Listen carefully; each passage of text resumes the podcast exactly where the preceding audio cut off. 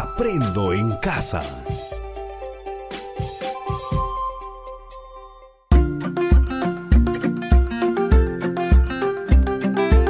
Queridos estudiantes, los invitamos a participar en el desarrollo de las sesiones de aprendizaje que hemos preparado para ustedes. Aprendo en casa.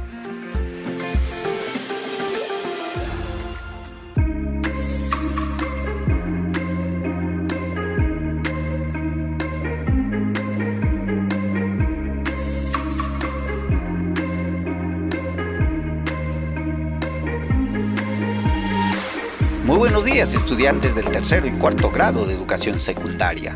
Muy buenos días padres de familia que cada semana nos acompañan en estas sesiones radiales. Muy buenos días estimada profesora, estimado profesor. Soy el profesor Joel Ovalle, quien tiene la oportunidad de acompañarles cada semana y compartir experiencias de aprendizaje. Estamos en la tercera semana del mes de noviembre y seguimos aprendiendo semana a semana gracias a la estrategia Aprende en Casa implementado por el Ministerio de Educación para garantizar la continuidad de la educación de todos los estudiantes del país y de manera especial a los estudiantes del ámbito rural. Estimados padres de familia, les invitamos a participar de esta sesión radial para que acompañes a tus hijos en este proceso de aprendizaje. Asimismo, a ustedes, estimados colegas, profesores, su participación en esta sesión es muy valiosa, ya que ustedes pueden adecuar las actividades o implementar otras que ayuden a lograr el propósito de aprendizaje. Bien, recordarles amigos, como en cada sesión, amigos estudiantes, lo siguiente, registrar en tu cuaderno de apuntes las ideas importantes de esta sesión para que te ayuden a lograr el producto invitar a un familiar cercano para que te acompañe en esta sesión y puedas dialogar con él o ella. Coordina con tu familia para evitar cualquier tipo de interrupción durante el desarrollo de esta sesión. Amigos, la educación sigue en marcha, entonces sigamos aprendiendo.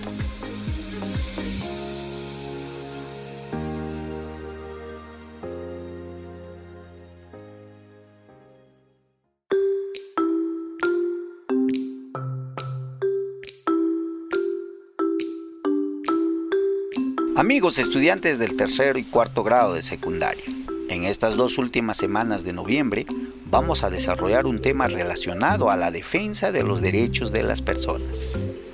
La experiencia de aprendizaje a desarrollar tiene relación a cómo ayudamos a eliminar la violencia contra niñas y mujeres.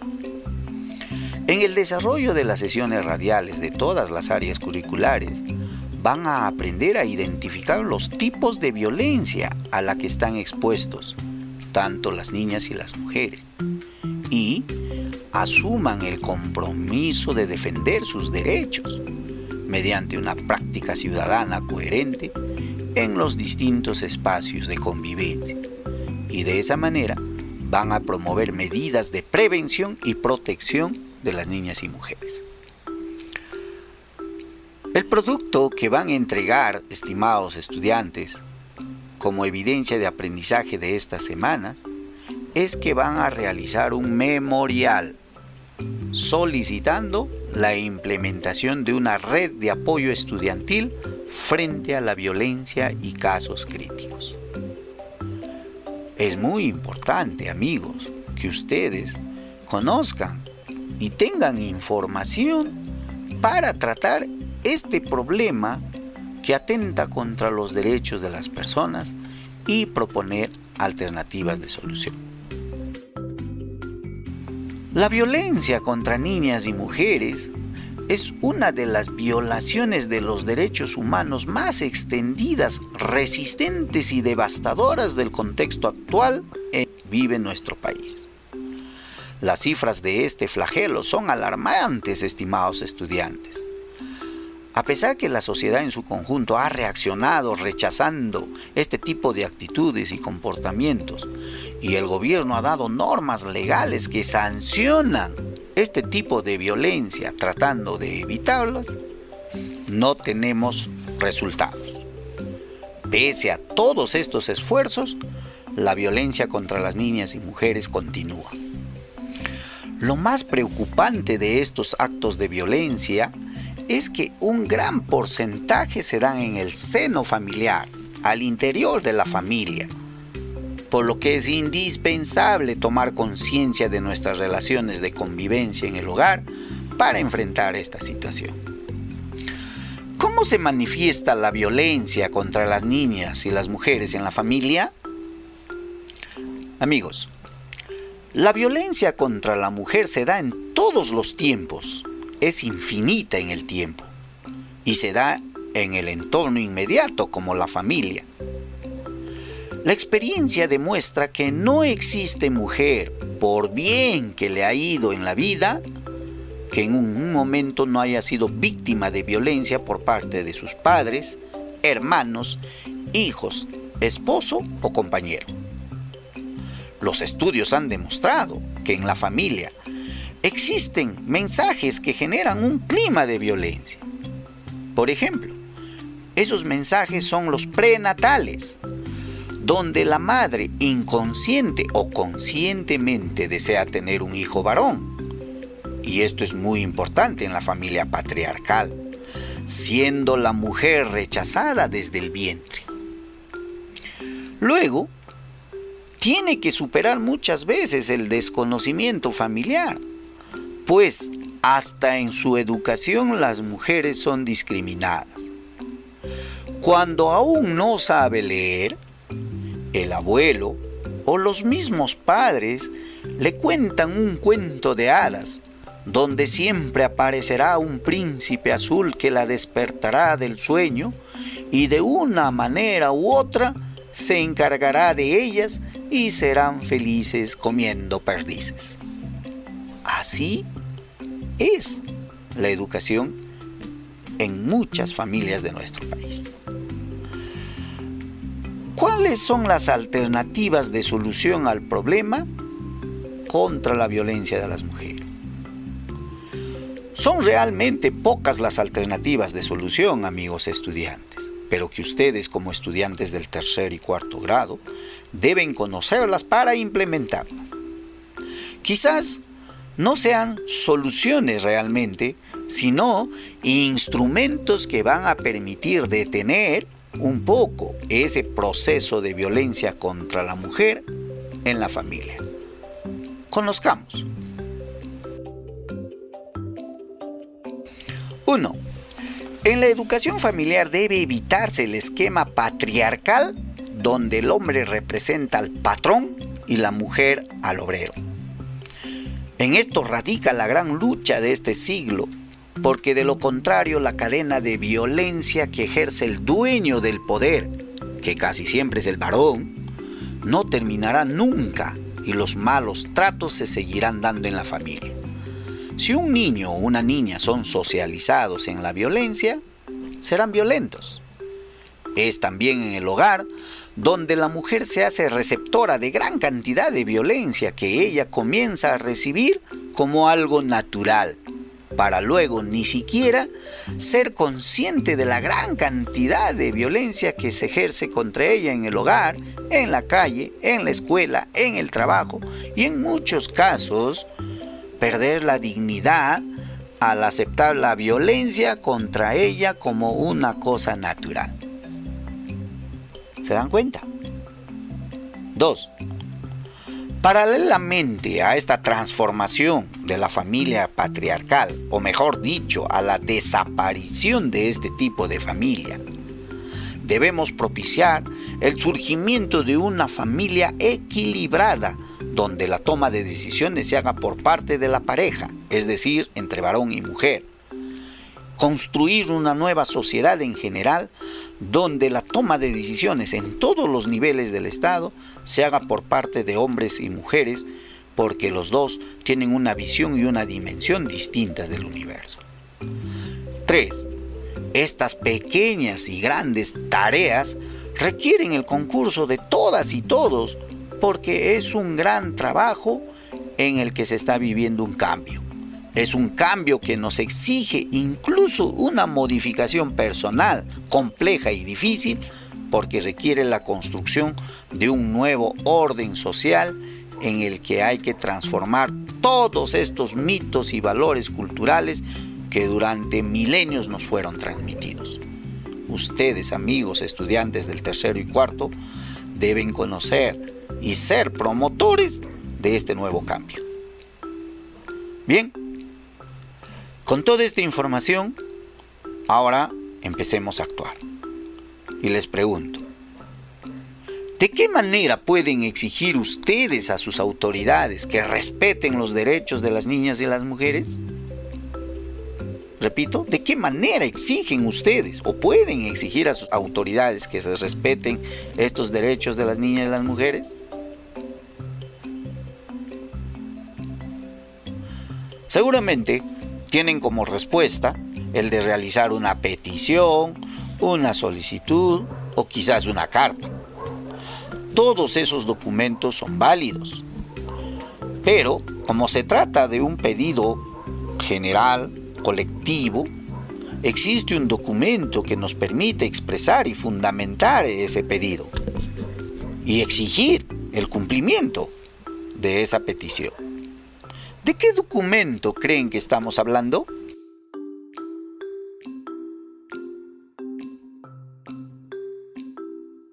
Claro, nos estamos refiriendo al memorial. El propósito de aprendizaje del día de hoy, estimados amigos, es comprender la importancia de un memorial, su propósito comunicativo y realizar un planificador reconociendo sus características y su estructura. Es decir, vamos a desarrollar dos actividades. La primera, conocer lo que es un memorial y la segunda, realizar su planificador. Bien, comencemos con la primera actividad. ¿Qué es un memorial? Un memorial es un escrito mediante el cual se pide algo a una autoridad. Es un documento semejante a la solicitud, cuya petición es de interés colectivo o público. Ahí está la diferencia. En la solicitud es un pedido individual particular. Aquí no. Solo se dirige a los organismos estatales o privados. Jamás a una persona natural. Es decir, no pueden hacer un memorial dirigido a una persona que no ejerza un cargo público. Se puede señalar al memorial como un recurso que es usado por los miembros o el colectivo de una comunidad. Su propósito es solicitar algo en bien de esa comunidad, en bien de esa colectividad. La extensión de un memorial, a diferencia de la solicitud, que siempre es casi una hoja, la extensión de un memorial depende de los asuntos, de los motivos, de los argumentos de las peticiones o quejas que se formulan. Se entiende que un memorial debe ser firmado por varias personas. Cuanto mayor sea su número, mayor será la atención que se presta a la petición que se formula o la que se eleve a la autoridad. Ejemplos de memoriales tenemos cuando la población o la comunidad exige mejoras de asfaltado, agua potable, atención para la salud, instalación de luz eléctrica, vía de comunicación, etc. ¿Cuál es la estructura de un memorial? todo memorial presente la siguiente estructura. Tomen nota, por favor. 1. La sumilla es la síntesis de lo que se pide. 2. Destinatario. Nombre del funcionario a quien se dirige el memorial y el cargo administrativo que ejerce. 3. Datos generales de los solicitantes. En este caso, miembros de la colectividad o comunidad que va a elaborar el memorial. 4. Cuerpo o contenido. Aquí se realiza la exposición de los motivos. Es donde se exponen las necesidades o razones que motivan el escrito detallando objetivamente los hechos. Esta redacción debe ser lo suficientemente clara para que se entienda sin lugar a dudas qué es lo que se está solicitando. La redacción de este contenido debe dividirse en párrafos enumerados. 5. Remate o frase final. En esta parte del escrito se debe fundamentar la solicitud ya sea porque es un derecho, es una solicitud justa que está conforme a ley o es por una gracia que se espera alcanzar. 6. Se pone la fecha y lugar en que se expide el memorial. Y finalmente la parte 7 se van a poner los nombres y la firma de todos los solicitantes. Los firmantes de un memorial deben ser generalmente ciudadanos mayores de edad, hombres y mujeres. Excepcionalmente, como en nuestro caso, también lo pueden ejercer estudiantes de los últimos grados de educación secundaria. Bien, con esta información ya saben lo que es un memorial, su estructura, su propósito, ahora van a realizar el planificador de un memorial. Saben amigos estudiantes que cuando realizamos un planificador es dar respuesta a las siguientes preguntas. Primero, ¿con qué intención vas a escribir el memorial? Tu respuesta es definir la intención comunicativa, el propósito comunicativo del memorial que tú vas a escribir. 2. ¿A quiénes estará dirigido el memorial? Aquí deben definir a qué autoridad van a dirigir el memorial. Deben identificar el cargo o función que desempeña. 3. ¿Qué es lo que van a solicitar en el memorial? Considerando que estamos tratando el tema de cómo erradicar la violencia contra las niñas y mujeres, deberán identificar qué es lo que van a solicitar y exigir su cumplimiento. En esta semana, averigüen. Escuchando las sesiones radiales de las áreas curriculares, están ustedes obteniendo información de cómo podemos erradicar estos actos de violencia.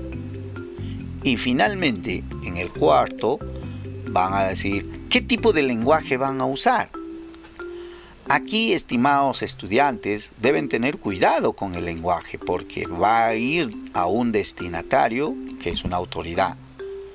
Por lo tanto, debe ser un lenguaje adecuado que ustedes deben investigar cómo es ese tipo de lenguaje. ¿Sí? Bien, de esta manera han logrado diseñar el planificador del memorial.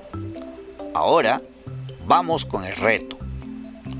El reto de esta semana es que van a elaborar el planificador del memorial que ustedes van a redactar, siguiendo la estructura que hoy hemos desarrollado. Es decir, den respuesta a estas preguntas. ¿Con qué intención vas a escribir el memorial? ¿A quién estará dirigido el memorial? ¿Qué es lo que vas a solicitar en ese memorial? ¿Y qué tipo de lenguaje vas a usar? La respuesta a estas preguntas se convierte en tu planificador de memoria. ¿Sí? La próxima semana continuaremos con los procesos de la textualización y revisión. Recuerdan amigos estudiantes que cuando realizan este planificador deben considerar los siguientes criterios. Presenta claramente definido el tema en función a lo que quiere comunicar. 2. Definir claramente la estructura del memorial. Y 3. Usar las convenciones del lenguaje escrito.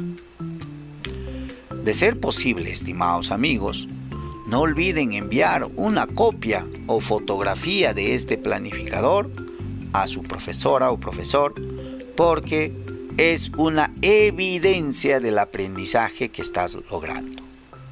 O si no, esta evidencia, ténganlo en un portafolio, que ustedes ya saben la importancia del portafolio porque recoge las evidencias de aprendizaje que les va a ayudar a reflexionar cómo están aprendiendo en cada sesión.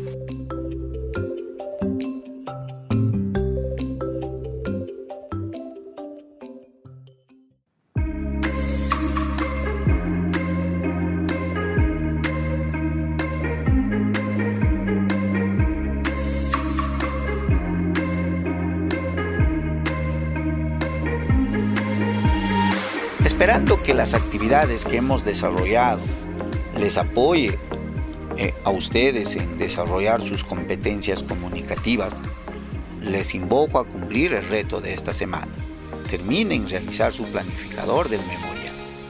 Estimada profesora, estimado profesor, reiteramos nuestro agradecimiento por participar de esta sesión. Solicitamos tu apoyo para que los estudiantes logran elaborar ese planificador del memorial aclárale sus dudas, bríndale retroalimentación oportuna como lo estás haciendo en las condiciones que te encuentras.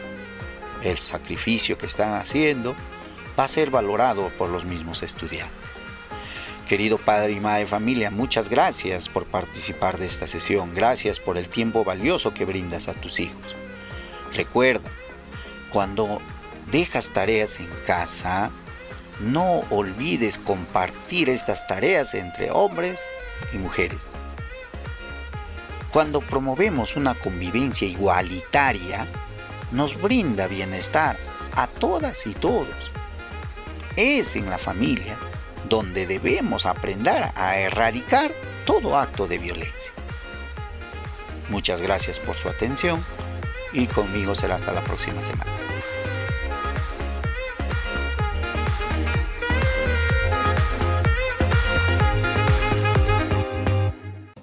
Protégete del coronavirus. Lavarse las manos es importante porque previene el coronavirus y otras enfermedades. Para lavarlas correctamente, hazlo con agua y jabón durante al menos 20 segundos, antes y después de preparar o consumir alimentos, después de ir al baño, toser o estornudar, y luego de limpiar tu casa.